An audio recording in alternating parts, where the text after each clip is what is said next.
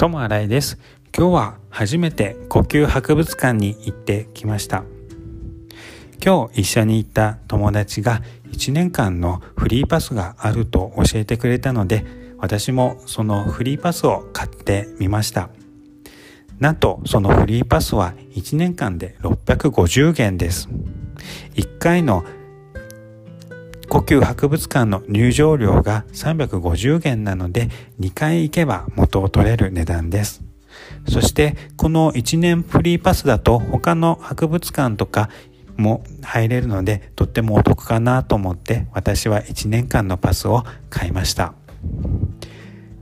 入ってから3階に行って有名な肉の彫刻を見たりあといろいろ器とかを見たりしてきました。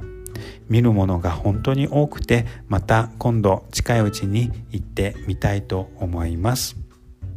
今日はこれからゆっくりしたいと思います。友新井でした。ありがとうございます。